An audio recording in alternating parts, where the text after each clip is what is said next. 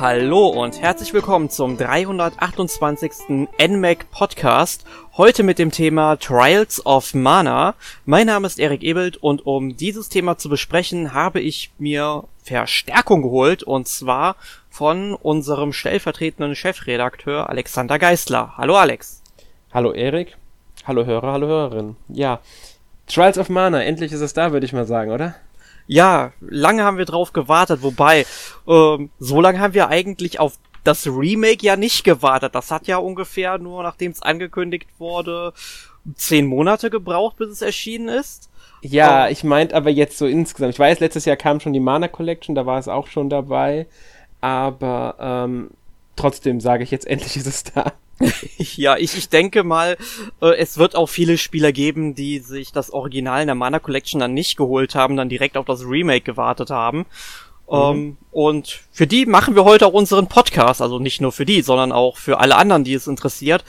Aber wir werden heute natürlich, sag ich mal, hauptsächlich über das Remake sprechen. Aber wenn ihr euch für das Original interessiert, dann möchte ich euch an der Stelle direkt einmal zwei unserer anderen Podcasts empfehlen.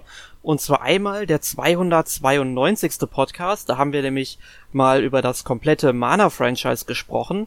Und ein bisschen spezifischer wurde es dann im 213. Podcast, da haben wir über Super Nintendo Rollenspiele gesprochen, unter anderem über Secret of Mana und Seiken Setsu 3, wie das Spiel damals noch hieß. Genau, die Übersetzung gibt es ja jetzt auch erst seit die Mana Collection da ist. Genau. Ähm, vorher war kein englischer Titel da, weil das Spiel ist ja nie außerhalb von Japan erschienen.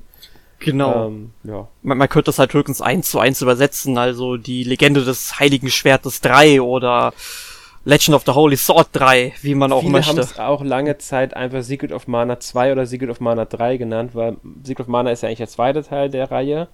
Ähm, aber viel oft ist kursiert Secret of Mana 2 als Name im Fan-Jargon, den ich so kenne. Genau. Ja. Oder halt, was irgendwann sich auch eingebürgert hatte, einfach sagen den dazu 3. Ja. Was sehr logisch ist.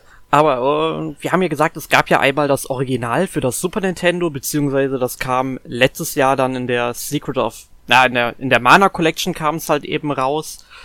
Ähm, Beziehungsweise, ich hatte es ja schon ein Jahr früher gehabt, weil ich mir die Seiken Densetsu Collection tatsächlich aus Japan importiert habe, weil ich ja nie geglaubt habe, dass die irgendwann mal nach Europa kommt. Ne? Und ja, ähm, ja ich habe es jetzt natürlich zweimal hier zu Hause rumstehen. Ähm, aber wie sehen denn so deine Erfahrungen mit Trials of Mana aus? Hast du es auf dem Super Nintendo oder in der Mana Collection gespielt? Nein, beides nicht. Also das Original kenne ich wirklich nur von Videos. Ähm, wobei, ganz stimmt es nicht. Ich habe es mal, sagen wir, angefangen vor vielen, vielen, vielen Jahren in einer Fanübersetzung. Mhm. Aber da habe ich wirklich nicht lange gespielt, weil es, es war halt eine englische Fanübersetzung und ähm, ich habe es selbst nicht besessen. Also ich habe das bei einem Bekannten gespielt gehabt damals, da konnte ich es mal reinspielen, einfach so einen Moment. Und ja, das ist aber alles, was ich von dem Spiel wirklich kenne, ist dieser kurze Moment. Ich weiß sogar noch, dass damals ich mich für Durant als einen der Charaktere, also ich glaube als Hauptcharakter entschieden hatte. Ich glaube, das ist auch die Spielfigur, die die meisten als Hauptcharakter nehmen werden, weil es einfach dieser stereotypische Schwertkämpfer ist. Und genau das ist, da, da kommen wir gleich noch zu, denke ich, etwas ausführlicher, aber ich kann es ja schon mal vorwegnehmen. Genau, das ist der Charakter, der mir bei allen, die ich ausprobiert habe bisher, am unsympathischsten war. ich mag Schön. ihn am wenigsten. Deswegen ist er derjenige, mit dem ich, wenn überhaupt nur als dritter Nebencharakter. Ich werde irgendwann wahrscheinlich mal versuchen, alle Storylines zu spielen. Man kann ja sagen, es gibt drei Storylines in dem Spiel grob. Ähm, also es gibt eine Story, klar, aber man könnte sagen, es gibt drei Bösewichte und da gehören immer zwei Charaktere dazu, deren Geschichten noch etwas enger miteinander verflochten sind. Deswegen ist halt auch Sinn macht, dass man immer diese zwei Charaktere zusammen in einer Gruppe hat. Bei Durant ist es zum Beispiel Angela, die noch mit dabei ist. Und äh, den ihr Gegner ist dann der Popo-Zauberer, als, nur als Beispiel. Werde ich sicherlich auch mal spielen. Also, das ist so ein Spiel, das man dreimal durchspielen sollte, wahrscheinlich, um halt da voll alles wirklich mitzubekommen. Äh, das ist zumindest der Eindruck, den ich habe. Bisher ich will es jetzt nicht beschwören. Ähm, aber ich weiß nicht, ob ich Durant jemals als Hauptcharakter wählen werde. Ich denke, da werde ich eher mit Angela spielen und ihn nur als ersten Nebencharakter mit dazu holen. weil er mir einfach zu unsympathisch ist. Ja, das ist mir auch so ein bisschen aufgefallen, aber ähm, bevor wir jetzt noch zu sehr auf die Charaktere eingehen, weil mhm. das schieben wir erstmal auf gleich, äh, man merkt, du hast dann also nur das Remake gespielt. Genau. Da habe ich ähm, bereits einige Stunden reingesteckt. Allerdings bin ich jetzt noch nicht so weit. Also ich habe schon damals eine Demo viel Zeit reingesteckt, mehr als die Demo eigentlich hergibt. Also normalerweise braucht man für so einen Durchgang, wenn man, sagen wir mal, vom Anfang des Spiels bis zum äh, Ende der Demo, sage ich jetzt mal, das kann man so in zwei bis zweieinhalb Stunden spielen. Ähm, wenn man, das ist ja noch so ein Fakt, so eine Sache, die man kann, also man schließt sie, irgendwann verbündet man sich ja mit anderen und dann hat man die Möglichkeit, die Anfangsstory, also diesen, diesen Auftakt der jeweiligen Charaktere, weil jeder Charakter einen eigenen Auftakt, auch noch zu spielen. Das erhöht die Spielzeit natürlich nochmal. Deswegen habe ich beim ersten Durchgang auch wesentlich länger gebraucht. Ich glaube, so etwa sechseinhalb Stunden waren das in der Demo. Ich habe mittlerweile aber auch noch einmal komplett mit einer zweiten Gruppe, die ähm, ähm, bis quasi also etwa die Demo nochmal gespielt von der Spielzeit her, jetzt von dem, was man in der Story hat. Und habe nochmal mit einer neuen Gruppe gestartet, weil ich mir einfach mal die verschiedenen, jetzt auch Vorbereitung für den Podcast in erster Linie auch, ähm, die verschiedenen Auftaktepisoden der Charaktere anschauen wollte. Genau. Ja. Also das ist so das, was ich jetzt hauptsächlich, sage ich mal, wo ich mich am besten jetzt bewege drin. Ich weiß nicht, du, du hast, glaube ich, wahrscheinlich ein bisschen mehr gespielt schon, weil du kennst ja auch das Original, wenn ich mich, wenn ich richtig mich erinnere. Ja, genau. Also das Original habe ich auch durchgespielt. Ähm, also die Super Nintendo-Version und die hat mir eigentlich auch sehr gut gefallen. Und habe mich natürlich auch sehr auf das Remake gefreut. Das Remake habe ich jetzt noch nicht durchgespielt. Das ist auf jeden Fall noch dran, dass ich es beende. Aber momentan haben sich irgendwie wieder alle Publisher abgesprochen und hauen wieder alle großen Spiele auf einmal raus. Also ich sag ja nur Neo 2, Final Fantasy VII Remake, Persona 5 Royal. Also, äh, mal ganz im Ernst, Leute, sprecht euch bitte ein bisschen mehr ab. Ihr nehmt euch irgendwie selbst die Käufer weg, habe ich manchmal das Gefühl. Ja, aber du musst ja auch merken, es gibt ja auch so Leute wie dann zum Beispiel uns, die trotzdem dann hingehen und sich drei oder vier von diesen Spielen besorgen. ja. Meine, weißt du, ich meine? Also warum? Meine Konsolen also, glühen. Und irgendwo ist es ja auch logisch, weil die wollen natürlich dann gucken, dass sie ihr Spiel irgendwo platzieren, wo sie es verkauft kriegen. Und man muss einfach auch so sagen, die neuen Konsolen nähern sich, also PS5 und Xbox Series X, die Spiele müssen jetzt irgendwann erscheinen und wurden ja zum Teil auch schon lange genug verschoben. Ja, genau. Du weißt, was ich meine. Genau. Und ich denke, die Hörer auch. Es ist einfach nicht mehr so viel Zeit da. Eben. Und, aber ich stimme dir zu, es erscheinen momentan wieder mal sehr viele Spiele für einen ähm, März, April war das schon dieses Jahr, finde ich wieder mal sehr äh, heftig. Aber man muss dazu auch sagen, es sind sehr viele ähm, Neuauflagen, Neuveröffentlichungen, erweiterte Versionen, Remakes, Portierungen und sowas auch dabei. Ja, da hilft aber alles nichts, dass nebenher auch noch so ein Zeitfresser wie Animal Crossing draußen ja. ist, der einem von allen anderen Spielen noch abhalten will.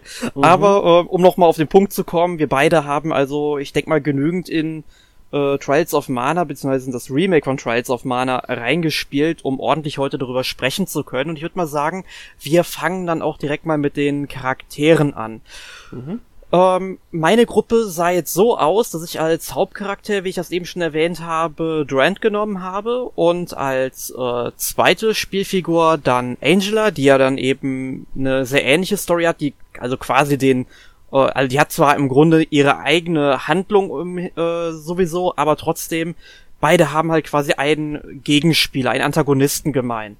Und genau, das verzahnt sich dann halt, sag ich mal, in der Story so ein bisschen. Und als dritte Spielfigur habe ich mich, wie damals auch im Original auf dem Super Nintendo, ähm, für Resi entschieden. Mhm. Und ich muss halt erstmal hier bei Resi anmerken, ich finde den deutschen Namen total bescheuert. Sie heißt nämlich eigentlich Reese oder Liz, wie man es auch je nachdem transkribieren will.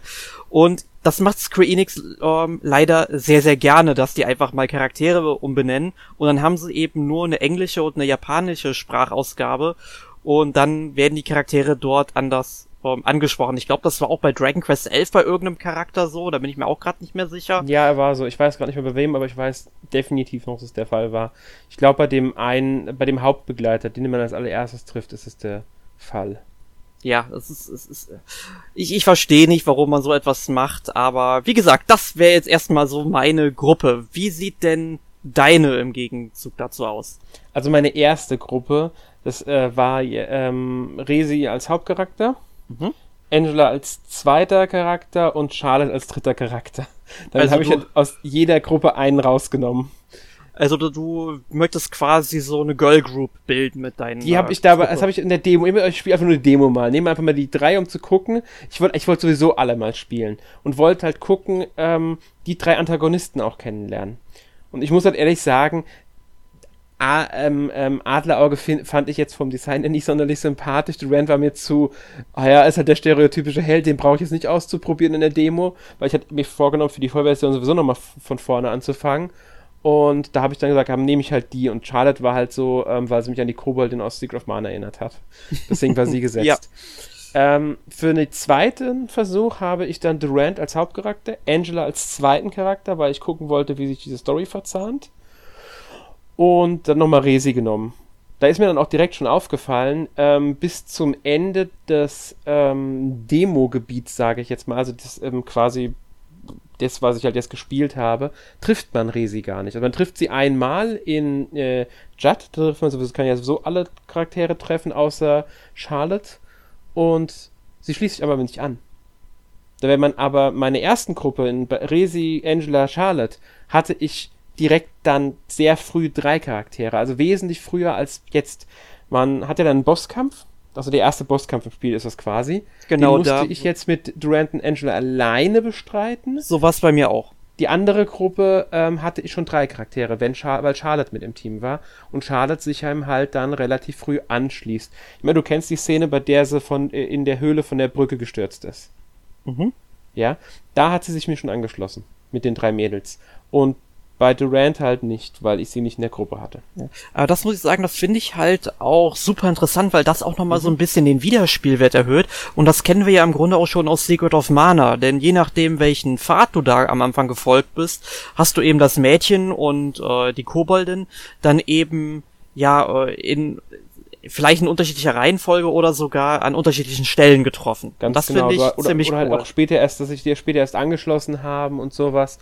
Ähm, das war halt damals schon so, das ist jetzt wieder so quasi. Ähm, den ersten Charakter scheint man immer äh, an derselben Stelle zu treffen, den ersten Nebencharakter, den man auswählt. Zumindest hatte ich das bisher bei beiden Versuchen, die ich hatte.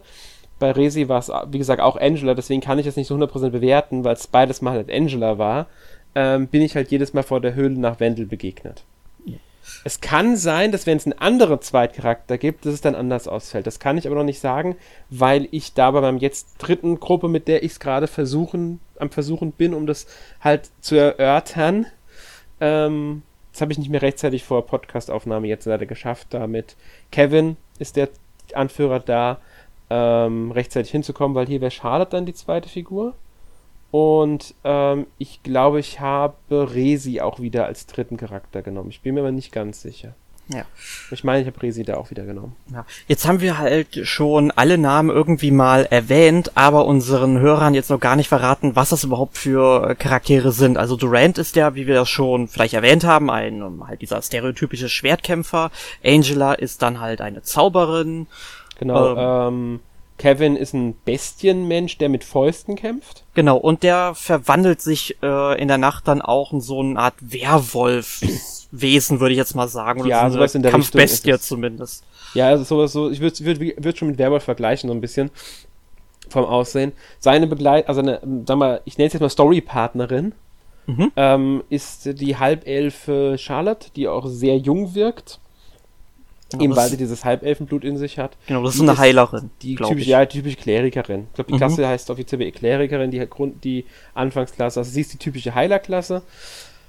Ähm, in dem dritten ist dann Adlerauge, das ist so der klassische Dieb. Genau, der, der, der kämpft dann mit so zwei Dolchen. Genau, das ist halt der Dieb. Und Resi ist die Amazone, glaube ich, nennen sie es. Mhm. Ich würde ich auch, auch sagen. Ich, ja, Valkyrie würde ich vielleicht noch sagen, aber ich glaube, Valkyrie ist erst eine spätere Klasse von ich, bin mir nicht ganz sicher. Ähm, aber sie die Amazone und ähm, sie kämpft halt mit dem Speer. Ja, und da hast du jetzt auch schon was ganz Interessantes angesprochen. Es gibt äh, im Spiel auch mehrfach die Möglichkeit, die Klasse zu wechseln. Mhm. Das war es jetzt zum ersten Mal auf Stufe 18, glaube ich. Und je nachdem, für welche Klasse man sich, denn, sich dann auch entscheidet, ähm, bekommt man dann auch andere Fähigkeiten. Und genau. was ich halt äh, ziemlich super finde am Remake, man kann diesen Klassenwechsel auch wieder rückgängig machen, wenn man irgendwann merkt, okay, ich komme mit dieser Klasse irgendwie nicht so gut klar. Und auf dem Super Nintendo ging das damals nämlich noch nicht. Und da hatte ich nämlich damals das Problem nach dem ähm, zweiten Klassenwechsel, ähm, wenn du dich da auf dem Super Nintendo eben äh, für immer diese hellen Klassen entschieden hast, ähm, hast du zwar auch ähm, im Grunde fast dieselben Fähigkeiten gelernt, die konntest du dann aber nur immer auf eine Figur anwenden und das war bei Bosskämpfen, also vor allem in den letzten drei Stunden vom Spiel unglaublich schwierig und ich habe das dann nicht wirklich gut mehr hinbekommen. Ich musste da so viele Stunden leveln, um das ansatzweise zu schaffen und da finde ich es halt super, dass uh, man beim Remake dir die Möglichkeit gegeben wird, einfach nochmal den Klassenwechsel rückgängig zu machen. Ja, man kann vielleicht noch sagen, also ähm, beim ersten Mal hat man die, also man hat immer die Wahl zwischen zwei Klassen zum Wechseln, soweit ich das verstanden habe. Ähm, und nur bei der beim letzten Klassenwechsel gibt es dann jeweils nur noch eine Klasse. Also die sind in Licht und Dunkelheit. Du hast jetzt von Held gesprochen, das wird dann das Licht sein. Es gibt dann noch die Dunkelheitsklassen jeweils. Also wenn man erst einmal wechselt, dann kriegt man eine Licht- und eine Dunkelheitklasse angeboten. Danach kann man dann entweder zwei Licht- oder zwei Dunkelheitklassen weiterentwickeln. Und dann die, der nächste ist dann nochmal jeweils, ich glaube, ein Licht, ein Dunkel. Ich glaube, es waren insgesamt viermal Klasse mit der Anfangsklasse, oder? Ich bin mir gerade nicht mehr ganz sicher. Irgendwie ich ich kann es ja auch gerade nicht sagen, aber ja, es ist also auf jeden Fall. Hier ganz der Hinweis, wer es genau wissen will, kann auf die offizielle Homepage von dem Spiel schauen. Da ist es genau, ist es genau aufgeführt, welche Klassen welcher Charakter annehmen kann. Genau. Ja, da steht auch nochmal eine kurze Info zu jeder Klasse dabei, was natürlich hilfreich ist, wenn man im Vorfeld überlegen will, schon mal, was für Klassen man wählt. Oder auch bei der Charakterwahl kann das ja helfen, wenn man weiß, in welche Richtung sich die Charaktere entwickeln können. Ja, jetzt haben wir halt auch schon über Klassen gesprochen und man merkt, okay, Trials of Mana ist ein klassisches japanisches Rollenspiel. Ähm, und da würde ich mal sagen, gehen wir auch direkt mal auf das Gameplay ein. Also, wie gesagt, jeder Charakter hat auch irgendwie seine eigene Hintergrundgeschichte. Es gibt aber natürlich auch eine sag ich mal, große Geschichte, um der es am Ende geht. Also es spielt halt ein paar Jahrhunderte, nachdem die Mana-Göttin die Benevodona genannten Bestien in den Mana-Stein versiegelt hat und sich selbst in einen Baum verwandelt hat, ähm, ist dann eben eine Zeit des Friedens angebrochen, aber wie das nun mal in japanischen Rollenspielen so ist, währt der Frieden nie besonders lange und ein paar Jahrhunderte später bröckelt der. Böse Mächte wollen eben diese Bestien aus diesen Steinen befreien und wir machen uns dann eben auf in die Welt, um dann gegen diese Bestien zu kämpfen, sie wieder zu versiegeln und mit dem Mana-Schwert schlussendlich das Böse in die Schranken zu weisen. Genau, man sollte vielleicht noch dazu sagen, dass es von bei keinem der Charaktere anfangs die ähm, das klare Vorhaben ist. Die haben andere Beweggründe. Durant zum Beispiel bricht einfach nur auf, weil er unbedingt stärker werden will, um den Purpurzauberer zu besiegen. Und Angela, ähm, bei Angela war es, glaube ich, weil sie irgendwas, genau, weil sie vor ihrer Mutter flieht oder irgendwie sowas war das. Ja, genau, also der Purpur-Magier, ähm, der macht im Grunde so ein auf Grima Schlangenzunge und die Mutter ist quasi so Theoden, wenn man so will. Ja, so ein ähm, bisschen. Er, er, er vernebelt quasi ihre Sinne und die Mutter will dann halt äh, ihre Tochter dann eben ähm, opfern bei einem ähm, Kampf. Da will ich jetzt gar nicht so ins Detail gehen genau. und sie flieht dann im Grunde aus dem ähm, Schloss und weiß dann halt auch, äh, nicht, wohin sie soll und der Weg führt sie dann eben auch nach Wendel. Genau, man muss, also, man kann hier sagen, es gibt da auch immer so ein, eine kleine Gemeinsamkeit bei den Charakteren. Bei Durant und ähm, Angela ist immer eine Wahrsagerin, die sie auf ihren Weg führt. Ähm, bei Kevin und ähm, Charlotte sind es Menschen oder halt, oder Kevin ein Tier, das ihnen wichtig ist und deren Schicksal halt, dass sie dorthin führt. Also sie die wollen denen helfen irgendwie oder sowas. Und bei Adlerauge und ähm, Resi ist es eher so, ja, fast eher, eher, der Krieg, könnte man fast sagen, bei beiden, weil beide ähm, da halt in ihrem Land eine gewisse Rolle spielen. Ohne jetzt zu viel verraten zu wollen. Also ich finde das ist interessant, weil ähm, sie haben alle ihre eigenen Beweggründe, aber die jeweils zusammengehörenden haben haben ähnliche Beweggründe, die ein bisschen so vergleichbar sind, wie sie auf ihren Weg geführt werden. Verstehst du, was ich meine, gell? Mhm. Ja, und das finde ich halt auch wieder interessant, weil das äh, verbindet sie wieder stärker. Was wiederum nicht so gut gelungen ist, und mir nämlich auch aufgefallen ist, ähm, um das noch anzureißen, ähm, ist die Story fokussiert sehr stark auf den Hauptcharakter und auch der erste Nebencharakter, der ja eigentlich sogar denselben Antagonisten hat, agiert eher so nebenbei, sag ich mal. Da hätte in der Inszenierung ein bisschen mehr Zusammenhang. Ich kann noch nicht, will noch nicht sagen, dass es nicht später noch wesentlich stärker wird, aber das, was ich halt bisher gesehen habe, da wirkt es mir dann doch ein bisschen zu oberflächlich, wie diese zusammen, wie diese Stories ineinander laufen bisher, also wie das äh, verknüpft ist. Ja, da haben sie nur so eine Nebenhandlung da, ist. Und das ja, da haben, schade. Ja, da haben sie sich schon äh, sehr dann auch am Super Nintendo Original mhm. orientiert, wo dann natürlich auch die Story äh, überwiegend auf den Hauptcharakter fokussiert war und die Nebenfiguren schon wirkliche Nebenfiguren waren und die anderen drei Figuren, die man eben nicht spielt, äh, verkommen dann jetzt auch im Remake zu Randnotizen. Aber ja, man halt begegnet ihnen. Also ich kann dabei ganz kurz sagen, mhm. also ich bin ja Charlotte begegnet mit Durant. Man hat schon das Gefühl, dass sie eine, eine wichtige Figur ist, aber sie hat halt, spielt halt keine richtige Bedeutung. Und da habe ich mich tatsächlich gefragt, es wäre jetzt eigentlich viel logischer, wenn sie mitkommen würde und wenn am Ende die gesamte Sechsergruppe zusammen agieren würde. Das fände ich ehrlich gesagt sogar mittlerweile besser, einfach weil es mir im Spiel so vorkam, dass mir ein bisschen die Logik fehlt, warum dieser Charakter jetzt nicht mitkämpft. Hm. Wäre natürlich auch eine gute Idee für das Remake gewesen. Stimme ja. ich dazu. Gut. Aber wir wollten ja über das Gameplay reden. Genau. Ähm, ja, also wir erkunden dann im Grunde die Welt und da möchte ich direkt halt sagen, ich finde es halt super, dass man sich anders als bei den Remakes von Mystic Quest und Secret of Mana, die es ja dann für die PlayStation Vita und die PlayStation 4 zum Beispiel gab, ähm, dass man sich dann äh, dazu entschlossen hat, einfach mal die Perspektive zu wechseln, weil du hast halt vorher immer diese Vogelperspektive gehabt und ähm, der logische Schritt bei den Remakes wäre jetzt dann gewesen, dass auch Trials of Mana, das Remake, ebenfalls aus der Vogelperspektive ähm, dargestellt wird, aber sie haben es dann tatsächlich in die Third Person gesetzt. Und das heißt, du gehst wirklich durch dreidimensional gestaltete äh, Spielabschnitte. Und das finde ich halt super, weil diese dreidimensionalen Spielabschnitte dich dazu ermuntern, und motivieren, die Spielwelt wirklich komplett abzusuchen nach Schatztruhen, weil hinter jedem Haus, da, da blitzert, äh, da glitzert irgendwas am äh, Boden, was du aufheben kannst. Du findest eine Schatztruhe, wo du dann irgendwie neue Items findest. Du wirst zwar inflationär mit Items zugeschissen in dem Spiel,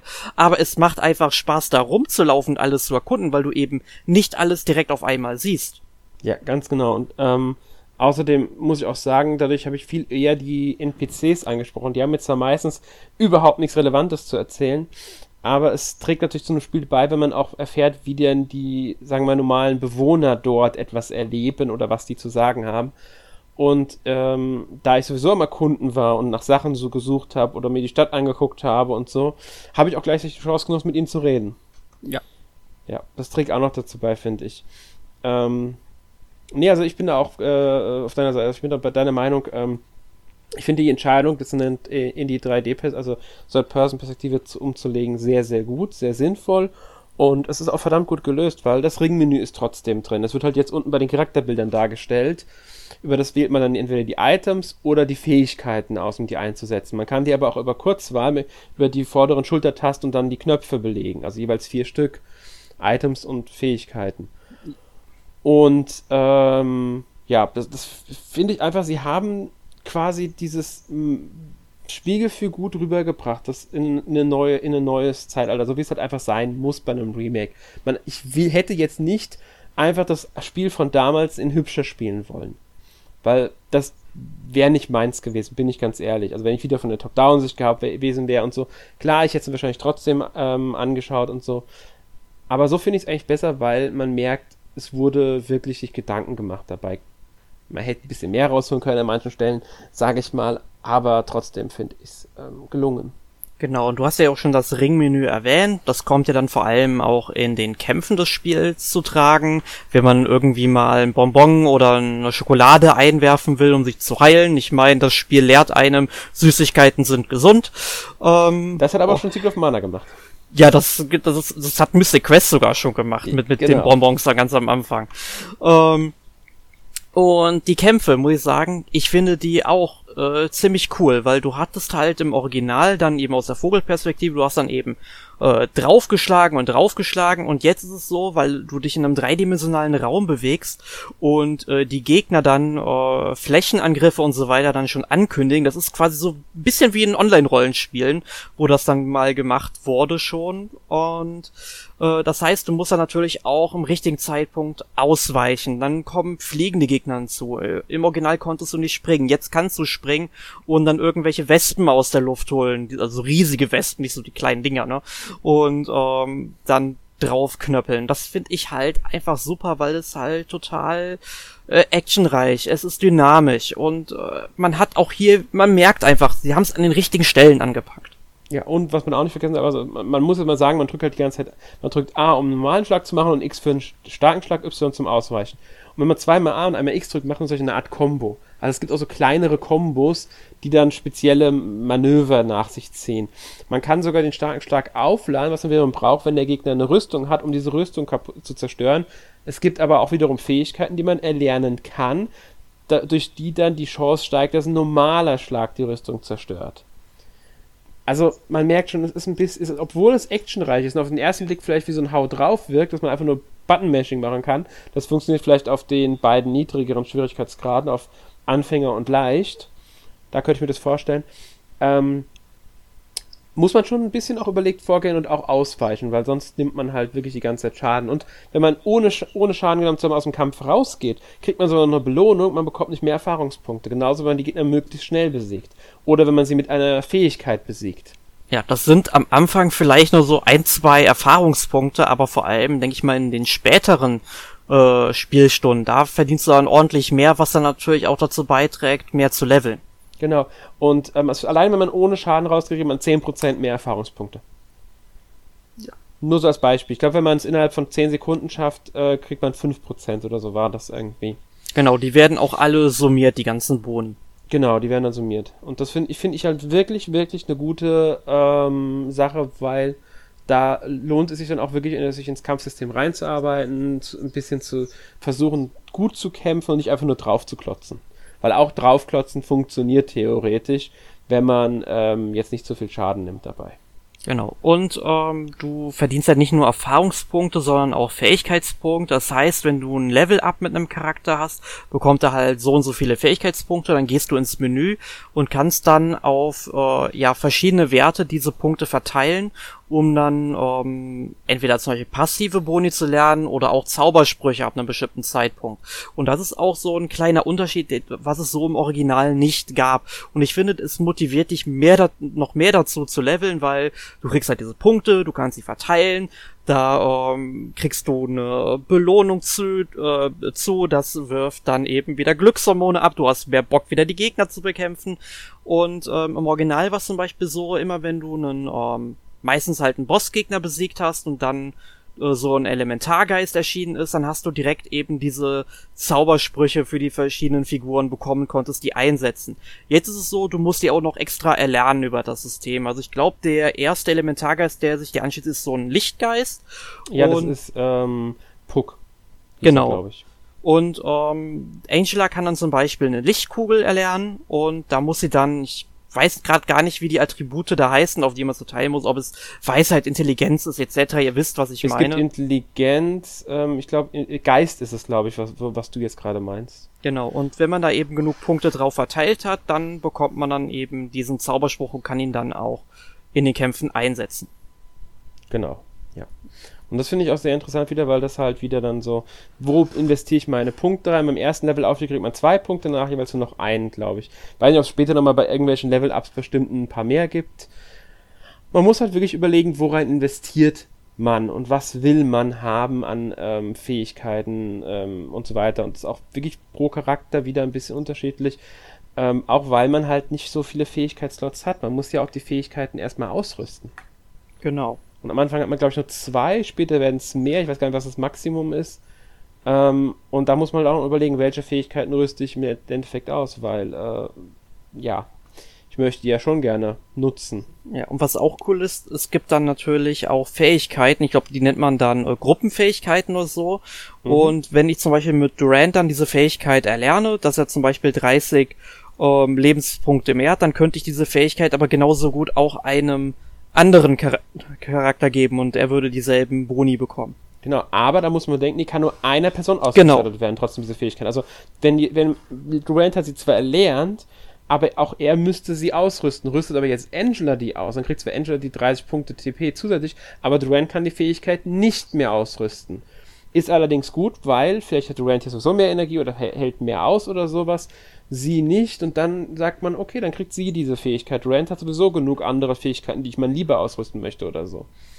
Das ist halt auch so ein bisschen Planung dann. Ja. Und was ich halt auch noch sehr am äh, Kampfsystem mag, ist, dass man seine Mitstreiter auch äh, programmieren kann. Das heißt, man kann denen sagen, hey, sobald die ähm, unter, weiß ich nicht, so und so viel Punkte oder äh, Lebensenergie gefallen sind, da fangen sie an, sich zu heilen. Man kann einstellen, sollen sie Gegenstände verwenden oder sich ausschließlich mit Magie heilen. Und das mag ich halt immer sehr, um das Ganze so ein bisschen zu personalisieren. Hat mich ein bisschen ans Gambit-System von Final Fantasy 12 erinnert. Genau, also das Oder an Dragon, A äh, Dra- Dragon Age äh, Origins hatte sowas ja auch so ein ähnliches System. Viele Rollenspiele haben das. Ich sag nur zum Mittlerweile. Früher war das gar nicht so üblich. Ja, zu, zum Beispiel, ähm, was ich halt auch super fand, ich habe ja auch ähm, Ende letzten Jahres die ersten drei Dragon Quest Teile auf der Switch durchgespielt Mhm. und äh, Dragon Quest 3, da kannst du dann deine Charaktere eben auch so ähm, programmieren, dass die wirklich selbstständig kämpfen. Also du kannst es nicht programmieren, sie machen es dann einfach, aber ich habe das Spiel dann wirklich, ich glaube, bis auf den Endboss so durchgespielt bekommen, weil die sehr, sehr clever agiert haben und das sehe ich hier so ein bisschen wieder. Ja, also wie, ist das eine schöne Sache. Was man aber auch bedenken muss, man kann jederzeit per Tastendruck zwischen Charakteren wechseln. Jederzeit kann man zwischen denen wechseln. Und das finde ich auch eine sehr schöne Sache, weil man ähm, dadurch auch mal die anderen Charaktere, die in der Party hat, spielen kann oder halt, wenn man meint, ich möchte jetzt, aus irgendeinem Grund braucht man das jetzt oder es gibt ja auch diese Spezialfähigkeit, die erstmal aufgeladen sein muss, dafür braucht man diese speziellen Punkte, die Aktionspunkte um die Fähigkeiten dann auslösen zu können. Und ähm, wenn die jetzt bei einem Charakter leer sind, aber die beim anderen einsetzen möchte, kann man schnell zu dem springen und die dort einsetzen. Ja, und das Also auch erinnert, so kann man agieren. ja, das erinnert mich gerade so ein bisschen auch an das Remake von Final Fantasy VII. Da musst du das auch andauernd machen. Ähm, wobei es jetzt bei Trials of Mana nicht so krass ist wie bei FF7, aber äh, trotzdem. Es ist sehr ähnlich und mir gefällt das und es macht Spaß, das Spiel so zu spielen. Ja. Äh, dann würde ich mal sagen, kommen wir mal zur technischen Seite des Spiels. Ja. Äh, wir beide haben es, denke ich mal, auf der Switch gespielt. Ja. Genau, also man muss dazu sagen, ähm, im Gegensatz zur PC- und PlayStation 4-Version läuft die Switch-Version maximal mit 30 Fraps. Die hält sie auch größtenteils, glaube ich. Ähm, Also mir ist ja nichts aufgefallen, dass es jetzt, ähm, also wenn sie mal runtergehen würde, dann nicht so, dass ich es gemerkt hätte beim Spielen, sagen wir genau. mal so. Also äh, minimal geht es runter. Es läuft schon sehr konstant eigentlich. Also es ist, sagen wir so, es ist immer so, dass man es eigentlich gar nicht mitbekommt. Also das Spielgefühl wird, ist mein Verständnis nach nie beeinträchtigt gewesen. Genau. Ähm, also während die, sag ich mal, PS4 und PC-Version natürlich dann mit 60 Bildern pro Sekunde laufen, größtenteils. Ähm, dann, was mir aufgefallen ist bei der Switch, so wo ich das Ganze mal dann eben mit ähm, Gameplay-Material, also Videomaterial von der PS4 und PC-Version, wo ich das Ganze mal so ein bisschen verglichen habe, äh, dass die Farben auf der Switch ein bisschen blasser sind und nicht ganz so kräftig.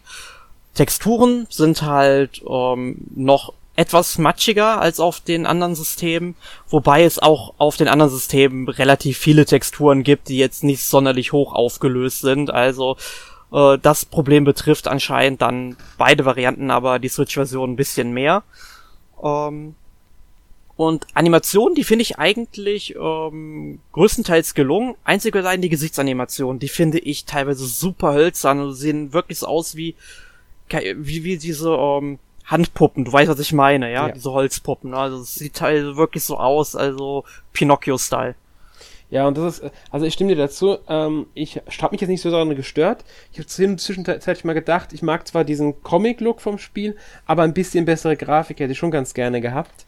Ähm, was auch möglich ist in diesem Comic-Look, da gab es schon andere Beispiele. Ja, ich meine, guck dir aktuell mal Dragon Quest 11 an. Das, ist ein genau das richtig ich, schickes die andere Spiel. Beispiele. Und ähm, wobei auch das muss ich sagen, in der ähm, Inszenierung nicht immer mit anderen Spielen mithalten kann, aber das liegt auch am Grafikstil dann immer, muss man dazu sagen. Mhm. Ähm, was mich bei dem Spiel jetzt gestört hat, bei den Animationen, ist halt wirklich dieses Hölzerne, aber das kommt auch durch die, durch die Inszenierung und die Geschichte an sich. Damit bin ich wieder an dem Punkt, sie hätten vielleicht im Vergleich zur Original ein paar mehr Änderungen sich erlauben sollen bei der Inszenierung und bei der Geschichte, auch bei der Einbildung der Charaktere, dann wäre das Hölzerne vielleicht gar nicht so schwer zum Tragen gekommen, weil ähm, einfach alles ein bisschen anders gewesen wäre. Aber so wirkt es halt schon ein bisschen, manchmal ein bisschen auch trocken, finde ich. Was aber daran liegt, eben weil sie sich sehr stark an diesem Original orientiert haben und ähm, wenig Änderungen vorgenommen haben, was jetzt Inhalt, also Story-Inhalt angeht. Genau, ich denke mal, das war von den Entwicklern dann auch so bedacht, sich möglichst mhm. nah am Original zu halten, sind aber trotzdem mit sinnvollen Ergänzungen zu erweitern. Ja. Ähm, eine weitere technische Erweiterung ist auch, dass es jetzt eine Sprachausgabe gibt, die dann in den äh, Zwischensequenzen und teilweise auch außerhalb, aber eher selten ähm, vorkommt, vor allem wenn es dann, sag ich mal, außerhalb der Zwischensequenzen so einen inneren Monolog vom ähm, Hauptcharakter gibt, der oder der einfach vor sich her murmelt, hey, ich muss jetzt hier weg, um stärker zu werden zum Beispiel. Ja, oder wenn sich zwei Charaktere halt gerade das erste Mal getroffen haben und die Zwischensequenz vorbei ist, dann labern die auch nochmal kurz danach, wenn sie halt weitergehen. Ähm, außerdem geben sie Kommentare in Kämpfen ab, aber die Kommentare in Kämpfen sind nicht mehr untertitelt, also die sind auch nicht wirklich relevant. Ja. Alles andere ist aber wirklich auch untertitelt Deutsch. Das braucht man auch, weil die Sprachausgabe nur in Englisch und Japanisch vorliegt. Genau, und ich habe auch mal in beide Sprachvarianten reingehört mhm. und ich muss sagen, ich finde die englische Synchronisation grottig, muss ich wirklich sagen, weil sie sehr lustlos wirkt an vielen Stellen und bei der japanischen Synchronisation habe ich nämlich gemerkt, wie lebhaft diese ganzen Figuren dann eigentlich sein können und habe es dann größtenteils auch auf Japanisch gespielt bisher. Wie sieht's bei dir aus? Ich habe auf Englisch angefangen, weil ich, äh, also ich habe mit Demo als erstes angefangen, die ja quasi nur den Anf der komplette Anfang des Spiels ist und habe nicht habe halt gar nicht dran gedacht, das umzustellen. Habe Englisch standardmäßig eingestellt gehabt. Das hat mir halt nicht gefallen, muss ich ehrlich sagen. Ich fand jetzt, manche Sachen waren okay, sage ich mal. Manche Sachen haben mir überhaupt nicht gefallen. Und dann habe ich gesagt, okay, jetzt hörst du mal ins Japanische rein. Das Japanische hat mir euch besser gefallen. Ich habe nie wieder umgestellt. Ja, also ich glaube, äh, das wirst du auch so an ziemlich allen Stellen hören, die das Remake schon gespielt haben. Ähm, also ähm, da muss ich halt sagen, äh, da frage ich mich, wo äh, Square Enix äh, die Prioritäten gesetzt hat irgendwo, weil ich meine, wenn man zum Beispiel mal die Synchronisation von Dragon Quest 11 sich anhört und das Spiel mal wieder als Vergleich zu nehmen, da ist Dragon Quest 11 selbst äh, im Englischen fantastisch gelungen. Ja, also da, ja, haben sie, da muss man halt echt tolle sagen, Sprecher gesucht. Jetzt, da muss man aber auch wieder sagen, der Unterschied der Marke. Dragon Quest ist die wesentlich stärkere Marke, auch im Westen. Ja. Weil Trials of Mana, die Mana-Reihe ist schon lange nicht mehr das, was sie mal war. Und Trials of Mana, da konnte sich Square Enix nicht sicher sein, wie das Spiel aufgenommen wird. Eben auch, weil das äh, Remake von Secret of Mana so unbeliebt ist. Und ähm, was mit ein Grund sein könnte, warum sie Trials of Mana dann auch ob, also, ähm, spielerisch ein bisschen mehr angepasst haben, also 3D-Perspektive von äh, Third Person und so, weißt schon ähm, dass sie das halt gemacht haben, auch weil die Secret of Mana, ähm, das Remake nicht so beliebt war. Ja. Und ich denke, das ist mit reingeflossen. Man merkt dem Spiel an, dass es deutlich weniger Budget hatte als jetzt ein Dragon Quest 11 oder ein Final Fantasy 7 Remake. Das, das ist kein, kein AAA-Spiel, das muss man einfach mal so festhalten. Ja, eben, da, da kann ich jetzt nicht widersprechen. Aber was man halt auch bei dem Remake von Secret of Mana gemerkt hat, äh, war der, ja, mittelmäßige Soundtrack. Also man muss dazu sagen, der Soundtrack sowohl vom originalen Secret of Mana und Trials of Mana als auch von den beiden äh, Remakes äh, stammt äh, jeweils von Hiroki Kikuta. Ähm, der hat beide Soundtracks komplett ähm, ja komponiert.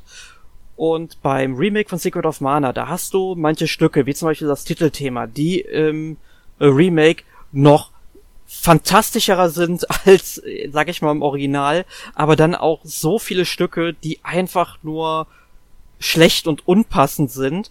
Und bei Trials of Mana hingegen muss ich sagen, dass mir der Soundtrack auch im Remake wirklich sehr, sehr gut gefällt. Man mhm. erkennt sofort jede einzelne Note wieder und äh, das, man kann das auch einfach mal überprüfen, weil du kannst jederzeit ins Menü gehen, du kannst und jederzeit den Soundtrack umstellen.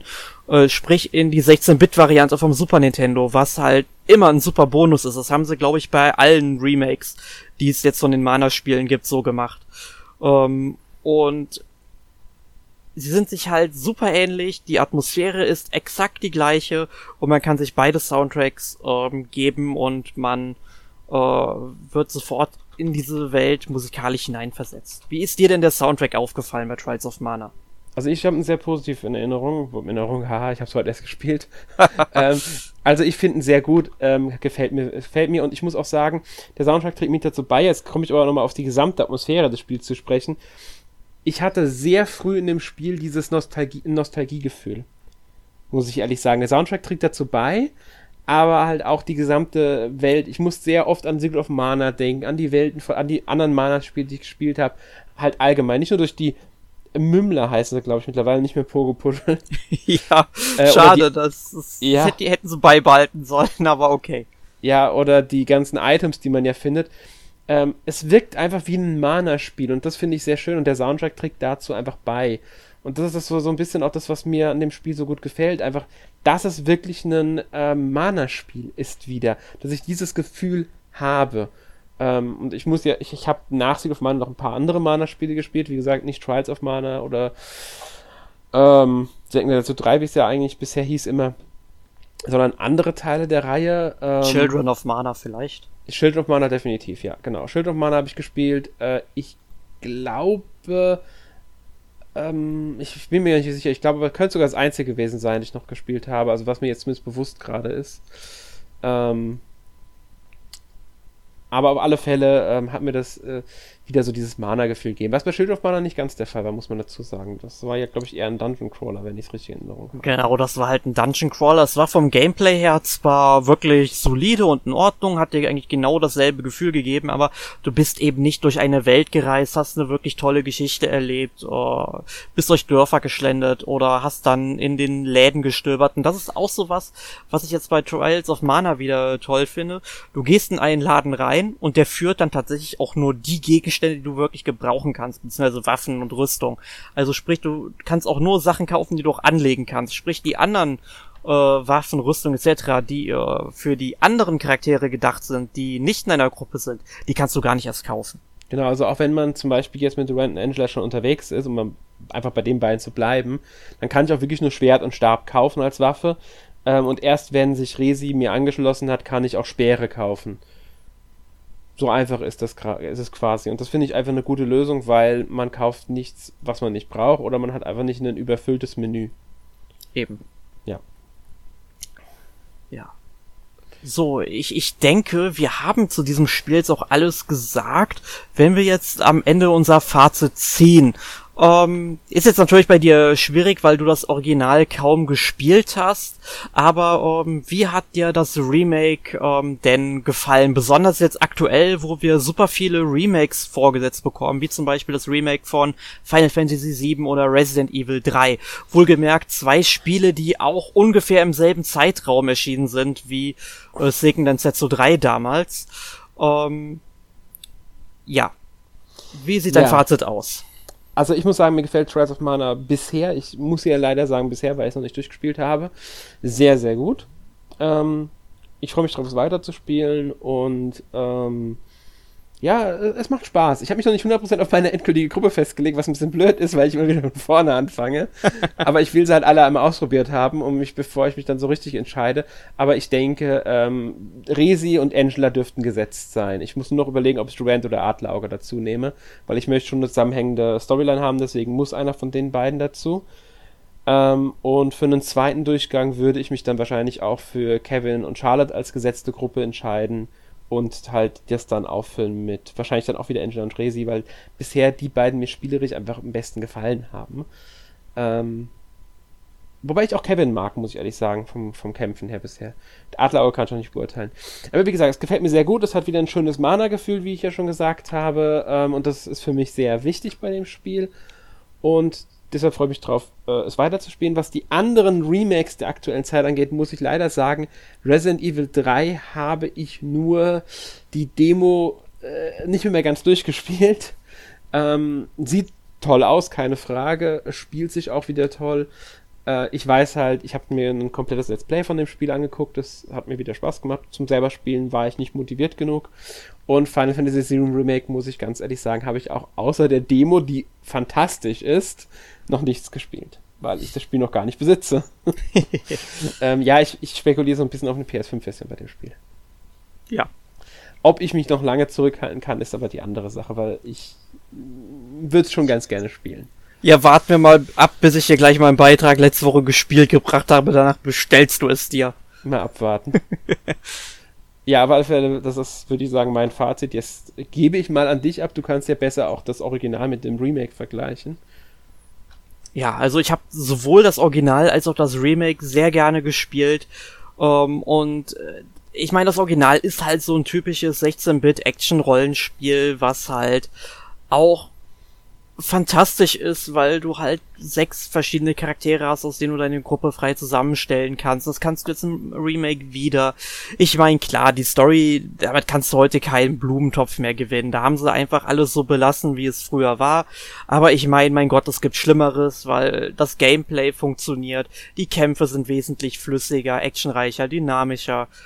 Ähm, ich finde es cool, dass du das Spiel jetzt aus der Third-Person-Perspektive zu spielen ist. Und das macht es halt einfach zu einem anderen, aber doch ähnlichen Genuss, wie ich es damals mit dem Super Nintendo-Spiel hatte und ich glaube, man kann eigentlich sowohl mit dem Original als auch mit dem Remake nichts falsch machen.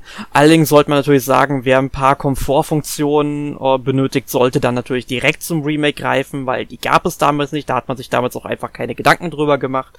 Da lief die Spielentwicklung noch ein bisschen anders ab. Heute hat man natürlich ganz andere Maßstäbe, weil alle Spiele beeinflussen sich ja irgendwo gegenseitig. Ein Spiel macht was vor, andere machen es nach und da werden dann wieder andere Spiele draus entstehen. Und das Strides of Mana Remake gehört für mich definitiv zu einem der besten als auch sinnvollsten Remakes dieser Zeit. Ähm, und auch aktuell spiele ich ja, wie gesagt, Final Fantasy VII, was halt auch ein sehr, sehr gutes Remake ist. Und ähm, ich finde Trials of Mana passt einfach wunderbar in diese Landschaft, diese alten Spiele in einem völlig neuen Gewand nochmal, also in einem, das heißt völlig neu, aber in einem recht neuen Gewand dann eben nochmal, ähm, ja, auszustaffieren. Ist doch ein schönes Fazit. Denke ich auch. Ja. Dann, was hast du denn letzte Woche gespielt, Alex? Ja, ähm, da wir ja mit dem Thema jetzt durch sind, das sollten wir vielleicht noch erwähnen. ähm, kommen wir jetzt dazu natürlich. Ähm, was habe ich letzte Woche gespielt? Also mal abgesehen von Animal Crossing, New Horizons, zu dem ich glaube ich nichts mehr zu sagen brauche, weil wir das fast alle äh, sowieso andauernd spielen und ja auch jede Woche mittlerweile erwähnen, seit es erschienen ist. ähm, das dürfte noch eine ganze Weile so weitergehen. Glaube ich auch. Ja, ähm, was habe ich sonst noch gespielt? Resident Evil 6 habe ich tatsächlich gestern mal angefangen. Auf welcher Plattform denn? PC. Oh. Das ist ja mal was äh, ganz Spektakuläres bei dir eigentlich, weil du spielst ja relativ selten äh, Spiele am PC, oder? Ja, also ich spiele solche Spiele selten am PC, sag mal. Also eine Civilization, einen ähm, Mini-Metro äh, oder auch einen ähm, andere Strategiespiele, sage ich mal, spiele ich dann schon mal am PC. Liegt halt oft daran, dass ich diese Spiele meistens nicht habe oder nicht die Zeit dafür finde, sie zu spielen, deswegen spiele ich sie selten, aber ich habe schon einen, sag ich mal, recht äh, guten PC und das hat seine Gründe. Ähm, ich überlege gerade, weil ich Dis Dishonored 2 habe ich zum Beispiel auch am PC gespielt und das, das Nachfolgeding, was Dishonored die Maske, ich weiß nicht mehr, wie das hieß, ähm, hatte ich zum Beispiel auch am PC gespielt. Also es gibt schon noch Spiele, die am PC spiele. Äh, und ich habe Resident Evil 6 einfach halt am PC gehabt, weil äh, ich es da kostenlos bekommen hatte von, ich glaube, es war sogar Arne, der mir den Code dafür geschenkt hatte, weil er ihn doppelt hatte. Wenn ich mich nicht ganz täusche. ähm, auf jeden Fall, ich habe die letzte Zeit halt ein bisschen, sagen wir, durch Resident Evil 3 und das Let's Play geguckt habe, hatte ich ein bisschen Bock auf Resident Evil und habe mir da ein paar Let's Plays angeguckt. Ähm, einfach weil ich die Zeit hatte, weil ich ein paar andere Sachen machen musste und was so nebenbei gucken brauchte. Und da habe ich das halt dann immer laufen lassen, diese Let's Plays. Und da habe ich mir dann gestern, ich, oh, irgendwas will ich mal zocken, irgendwas, was nicht mit einem Test zusammenhängt oder bei dem ich auch nicht den Anspruch habe, es unbedingt durchzuspielen, sag ich mal. Ähm, und da habe ich gesagt, ach, machst du einfach mal Resident 6 an, das soll ja so actionreich sein. Horror ist eh nicht so 100% meins, ich spiele zwar auch mal sowas, aber Ähm, ja, ich brauche es nicht so gruselig. Ja, da spielst du mal das und hab's einfach mal angemacht für, ich glaube, knapp anderthalb Stunden. Ich glaube, 102 Minuten habe ich am Ende gespielt. Ähm, die Leon-Kampagne. Und äh, ja, hat mir Spaß gemacht tatsächlich. Ich habe jetzt nichts Großartiges erwartet. Also ich habe wirklich ein actionreiches Resident Evil einfach erwartet. Ähm, kein klassisches. Und deswegen denke ich mal, werde ich auch nicht so enttäuscht von dem Spiel äh, wie es jetzt für Resident Evil Fans damals der Fall war. Ja, es wird ja immer so gerne mal so als schwarzes Schaf der Serie, beziehungsweise der fünfte und sechste eigentlich, muss man sagen. Ja, ich kann es schon verstehen, weil es sehr actionreich ist, weil es ähm, in manchen Punkten könnte man es, verstehe ich die Bezeichnung Call of Duty, Resident Evil, also Resident Evil of Duty oder wie sie es teilweise genannt haben, ähm, verstehe ich schon, aber das stört mich halt, wie gesagt, jetzt nicht, weil äh, ich nichts anderes erwartet habe. Ich weiß halt einfach, was es bietet. Und wenn man das schon vorher weiß, sind die Erwartungen halt auch entsprechend angepasst. Mhm. Und genau sowas habe ich halt auch gesucht. Einfach ein Spiel, in dem ich ein bisschen, also actionreich habe, aber kein stumpfsinniges, also kein komplett stumpfsinniges Ding ist.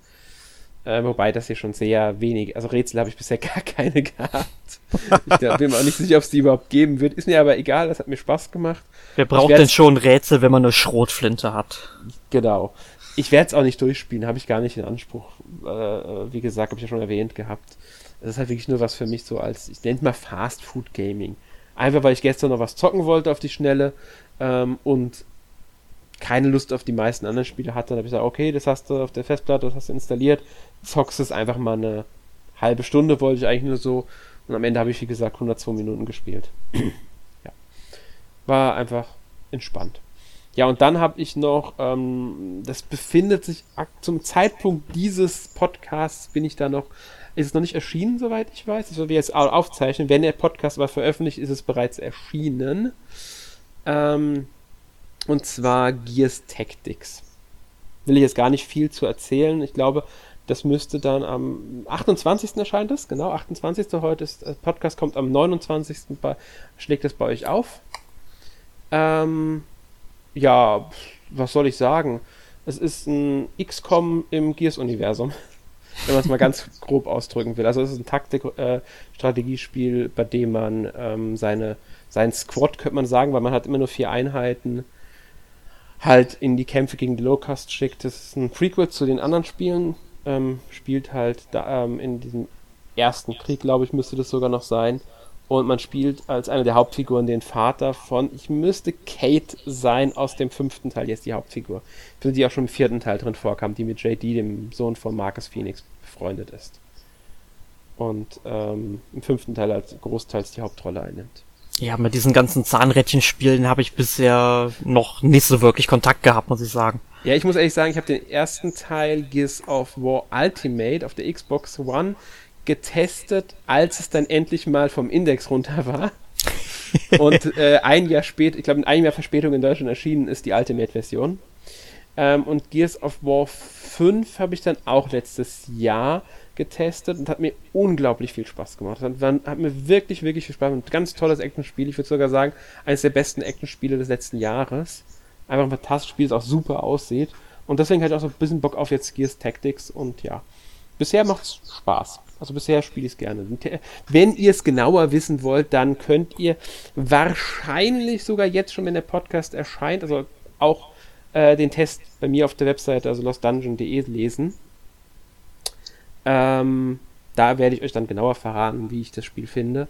Äh, kann aber auch sein, dass es dann erst morgen oder übermorgen erscheint, je nachdem, wann ihr halt den Podcast hört. Oder ich kann noch nicht 100% sagen, ob der Test jetzt am Mittwoch, wie der Podcast kommt, oder halt erst Donnerstag oder Freitag pünktlich zum Erscheinungstermin wird er wahrscheinlich nicht draußen sein, aber das ist ja quasi egal, denke ich mal. Jo. Also wenn ihr Lust habt und ein bisschen mehr wissen wollt, könnt ihr gerne bei mir auf der Webseite einen Blick drauf werfen. Um hier mal ein bisschen Werbung zu machen. ja. Gut, damit gebe ich jetzt an dich. Aber was hast du denn gespielt? Vielleicht außer Animal Crossing? Ja, da gehe ich gleich aber auch nochmal ganz kurz drauf ein. Darfst aber, du ja, ich wollte es nur, weil, weil wir es ja alle spielen. ja, also ich glaube, das ist ein Spiel, da kann sich kaum einer entziehen. Ich meine, gut, Jonas spielt es, glaube ich, gar nicht bei uns, aber sonst spielt es eigentlich jeder, ne? Ja, ich glaube auch die ganze Redaktion außer Jonas spielt's. Echt, Jonas, was machst du nur? Ähm, Ja, ich habe hauptsächlich gespielt äh, das Remake von Final Fantasy VII, beziehungsweise muss man sagen, es ist ja die erste Episode des Remakes, auch wenn es nicht explizit so genannt wird. Äh, quasi Final Fantasy VII Remake erzählt dann im Grunde diesen ganzen Handlungsstrang, der im Originalspiel irgendwie so vier, fünf Stunden lang war in der ersten Stadt Midgar. Und ja, ich bin jetzt mittlerweile bei, ich glaube, 42 Stunden ungefähr. Bin jetzt auch im letzten Dungeon. Ich möchte jetzt für all diejenigen, die es noch nicht gespielt haben, auch noch nicht sagen, was dieser letzte Dungeon ist. Aber ich denk mal, du weißt, was ich damit meine. Um, Nein. Ich weiß es wirklich nicht. Aber du hast das Original Final Fantasy 7 doch gespielt. Äh, ja, aber ewig lange her. Ja gut, dann äh, erzähl ich's dir dann nach dem Podcast vielleicht. Ähm, ich möchte jetzt zumindest jetzt nicht unsere Hörer spoilern. Mhm. Aber ich muss sagen, ich finde es halt wirklich fantastisch, wie dann die ganzen Charaktere auch in dieser Zeit ausgebaut werden. Also du kriegst wesentlich mehr Hintergründe über die Hauptfiguren mit. Dann gibt es Nebenfiguren wie äh, ja zum, von Avalanche, die ganzen ähm, ja äh, Widerstand, ich weiß nicht Terroristen muss man eigentlich schon fast sagen im Grunde. Ähm, wie äh, Jesse, Biggs und Wedge, also äh, da wird die Geschichte ausgebaut. Dann werden diese ganzen Mitarbeiter von Shinra wesentlich besser charakterisiert, als es im Original der Fall war. Die sind einfach äh, glaubhafter und nicht ganz so ähm, stupide, weil ich habe ja das Original Final Fantasy VII erst letztens doch mal durchgespielt und meistens äh, gut, das liegt auch an der deutschen Übersetzung teilweise, hörst du dann einfach nur so, hahaha, wenn die sich unterhalten. Und das andauernd und das nervt total. Und das ist im Remake einfach nicht mehr so. Sie sind einfach wesentlich glaubhaftere Gegenspieler, glaubhaftere Bösewichte. Ich habe Lust, mehr über diese Antagonisten zu erfahren. Und dann äh, bauen sie dann halt diese ganze Spielwelt noch ein bisschen weiter aus. Du kommst an äh, du kommst zu Stellen, die es im Original so nicht gab. Du bist ja auch äh, zweimal ähm, auch auf der Platte quasi diese Oberstadt von Midgar unterwegs und äh, lernst da zum Beispiel dann auch noch äh, weitere Charaktere kennen, die du dann ähm, ja, die dann mit anderen Figuren, die dir näher stehen, dann auch noch irgendwie in der Verbindung stehen, will ich sagen. Und das ist einfach nur äh, grandios. Das Kampfsystem ist toll umgesetzt. Es ist actionreich. Ich habe Bock, zwischen den Charakteren hin und her zu wechseln, wie wir das bei Trials of Mana schon haben. Und ähm, dann immer die ganzen Materia zu optimieren. Und ich finde es halt auch äh, fantastisch, dass dieser nervige Aspekt aus dem Original fehlt, sobald irgendwie mal ein Charakter deine Gruppe verlässt, dass sofort die ganzen Materia ins Menü wandern und man die danach wieder neu ausrüsten muss. Und so sogar die Charaktere, die jetzt gerade nicht mit dir in der Gruppe sind, äh, kriegen ähm, Erfahrungspunkte in den Kämpfen. Ja, und das ist eine tolle Sache, da du sie so nicht irgendwie aufleveln musst. Das Einzige, was halt ein bisschen schade ist, du kriegst halt für die Materia Fähigkeitspunkte, damit die dann eben verbessert werden, damit du bessere Zauber lernen kannst. Äh, die kriegen die Charaktere, die in der Gru äh, nicht in der Gruppe sind, nicht. Die kriegen wirklich nur die, die am Kampf teilgenommen haben. Ich meine, gibt Schlimmeres, aber ich finde, wenn man schon so mit den Erfahrungspunkten umgegangen ist, ich meine, warum nicht auch mit den Fähigkeitspunkten? Ich meine, wäre halt ein angenehmer Aspekt gewesen. Und dann es ist einfach viel detaillierter. Die Grafik, dann der überarbeitete Soundtrack, der teilweise dynamisch ist und teilweise so aufgemöbelt, besonders halt äh, die Kampfmelodien, die, die sind im Remake einfach noch wesentlich umwerfender, als das Uematsu damals schon gemacht hat. Und das heißt schon was, weil Uematsu wirklich einer der besten Videospielkomponisten aller Zeiten ist. Ja. ja. Das ist so mein Senf zu Final Fantasy 7 und jetzt bist du mit Sicherheit schon auf amazonien.de und äh, drückst den Bestellbutton. Nein, bin ich noch nicht. Verdammt! Und ich glaube auch nicht, dass es so schnell passieren wird. Oh, du musst es spielen, das ist wirklich toll. Ich will es ja auch spielen, ähm, und zwar am liebsten sofort, aber ja. okay, äh, ich mach da mal weiter. Ähm, dann habe ich noch gespielt ähm, das Remake von Mystic Quest, ulkigerweise, weil ich hatte ja eigentlich vor, die Remakes von Mystic Quest und Secret of Mana vor Trials of Mana auch noch durchzuspielen. Hat nicht so ganz geklappt, wie man merkt. Aber ich bin bei Adventures of Mana schon relativ weit, also so weit wie man nach sieben Spielstunden sein kann, das ist im Grunde schon 70% vom Spiel, muss man halt sagen. Es geht ja nur so ungefähr so 10, 12 Stunden, dann ist man da auch durch. Ähm, muss ich sagen, gefällt mir grundsätzlich ähm, gut. Ich mag dann teilweise auch hier den überarbeiteten Soundtrack. Es spielt sich auf der PlayStation Vita allerdings, weil es eben Mobile Port ist, äh, nicht so gut, sag ich mal, beim Übergang von einzelnen Gebieten. Du erinnerst dich, Mystic Quest, da war ja wirklich jedes Gebiet ähm, wie damals bei Zelda Link's Awakening auf einem Bildschirm beschränkt und da musstest du halt wechseln. Und dieses Verschieben, das stottert halt so ein bisschen und ja, es hat halt noch so ein paar Unzulänglichkeiten und die Menüführung ist jetzt auch nicht unbedingt die beste, weil man halt merkt, dass sie auf einer Touchscreen eigentlich angelegt ist und ja, die Vita hat auch ein Touchscreen und ähm, teilweise ist es auch ganz cool, wenn du halt im Menü bist und damit navigierst, dann gehst du einfach mit deinem rechten Daumen und switch da durch. Das ist auch ganz cool. Aber halt außerhalb der Camp hätte ich ein paar Komfortfunktionen mir gewünscht. Aber es macht Spaß. Das ist doch die Hauptsache. Ich muss sagen, ich habe das Remake nie gespielt. Äh, ich kenne nur Mystic Quest auf dem Gameboy. Ich glaube, aktuell gibt's auch wieder ein Big in Japan Sale. Würde mich nicht wundern, wenn das Spiel für 5 Euro angeboten wird oder weniger. Ich weiß gar nicht, wo ich meine PS Vita liegen habe. Schande. Eine, ich weiß echt nicht, wo die liegt. Ich habe die wahrscheinlich. Äh, ich weiß, ich habe sie irgendwo, wahrscheinlich sogar hier im Zimmer, aber frag mich gerade nicht, wo ich sie genau hingelegt habe. Ich weiß ich hab die so lange nicht mehr angehabt, die Konsole, also den Handheld. Hallo, ich habe meinen Ur-Gameboy lang nicht mehr angehabt, aber der steht bei mir im Original, der guckt mich gerade an. Ich hab nicht den Platz. Weißt du, ich, ich habe das Problem, ich muss erstmal meine über 900 Mangas irgendwo unterkriegen, da kann ich nicht meine Konsolen aufstellen. Weißt du, was ich meine? Ja, okay, kann ich verstehen. Ich, ich bin jetzt auch drauf und dran, mir noch ein Regal zu bestellen, damit ich endlich mal auch äh, mal die ganzen Spiele mal schön ordentlich sortiere, weil es sieht nicht schön aus, wenn du auf dem Schreibtisch vier Piles of Shame mit irgendwie 30 Spielen oder 40 Spielen übereinander stehen hast. Mhm. Ähm, Im Regal fällt's dann nicht mehr so auf, ja. Ähm, ja, das stimmt. Gut. Und dann, äh, zu guter Letzt habe ich dann noch ähm, Animal Crossing New Horizons gespielt, wie jeden Tag und wie jeder hier in der Redaktion außer Jonas. Und Jonas, wenn du das hier hörst beim Schneiden, kauf dir das Spiel endlich und spiel es. Sei einer von uns. Sei Teil des Teams. Ähm, ich habe jetzt vor einer Woche ungefähr das Terraforming endlich freigeschaltet. Und jetzt bin ich drauf und dran, meine Insel zu überarbeiten. Das macht ja einen Höllenspaß. Das Einzige, was mich ärgert, ich habe die Gebäude ja vorher einfach so wahllos hingestellt, wo es gerade am besten passte, äh, wo äh, wo ich es gerade am besten halt fand. Und jetzt bin ich halt dabei, alles schön orthogonal ähm, auszubauen.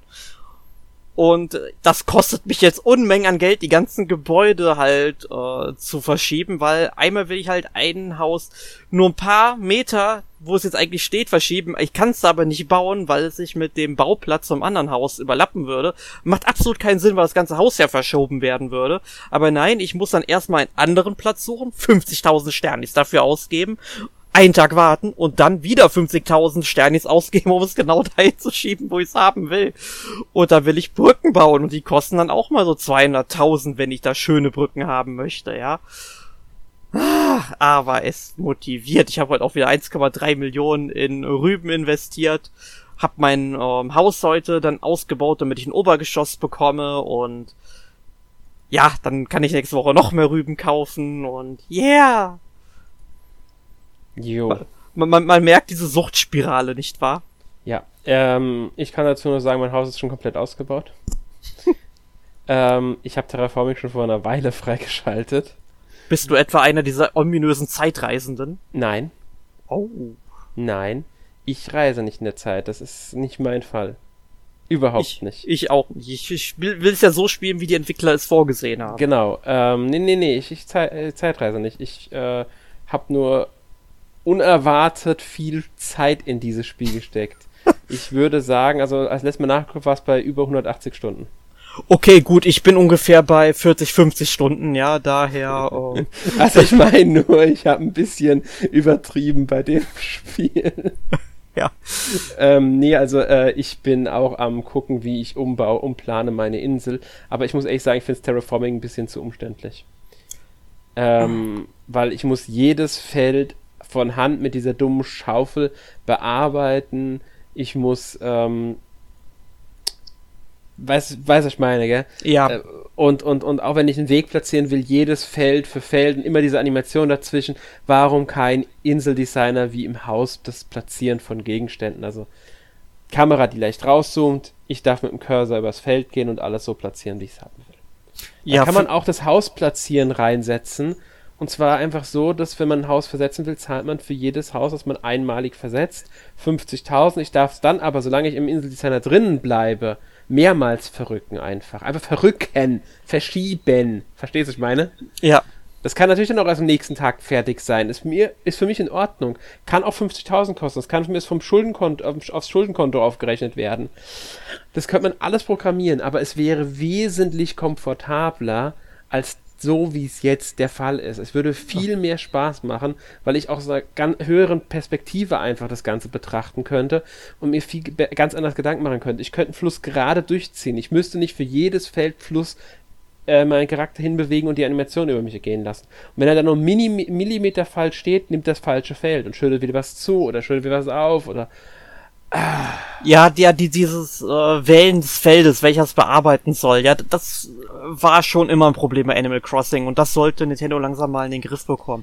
Ja. Ich muss halt sagen, ähm, ich, ich verstehe so, äh, sofort deine Kritik, aber was ich halt an mir merke, wenn ich dann irgendwie einen Weg gelegt habe, damit ich halt die Grundstücke dann ziehen kann und so weiter, damit ich meine Alleen da pflanzen kann, wenn ich das nach irgendwie zwei Stunden geschafft habe, dann habe ich das Gefühl, ich habe was geschafft. Ja, ich kann mich irgendwie zurücklehnen und freue mich irgendwie schon direkt auf den nächsten Tag, egal wie nervig es in der Zeit war. Aber mir wird zum Beispiel jetzt, sag ich mal, auch schon entgegenkommen, wenn dieser kapitalistische Tanuki mir die Möglichkeit geben würde, mehrere Häuser am Tag verschieben zu können. Wenn, meinetwegen soll er sagen, okay, ich brauche irgendwie vier Stunden, um dieses Haus zu verschieben. Dann verdammt noch mal, nimm dir diese Zeit und dann will ich nach vier Stunden reingehen und das mach und mit dem anderen Haus machen, ja. Damit ich, sag ich mal, ein bisschen schneller vorankomme. So muss ich jetzt erstmal, ähm, warten, bis die Schneiderei morgen äh, verschoben ist und erst dann kann ich mein Haus an die Stelle schieben, wo ich hin will, weil das gerade das äh, Ganze überlappt, ja.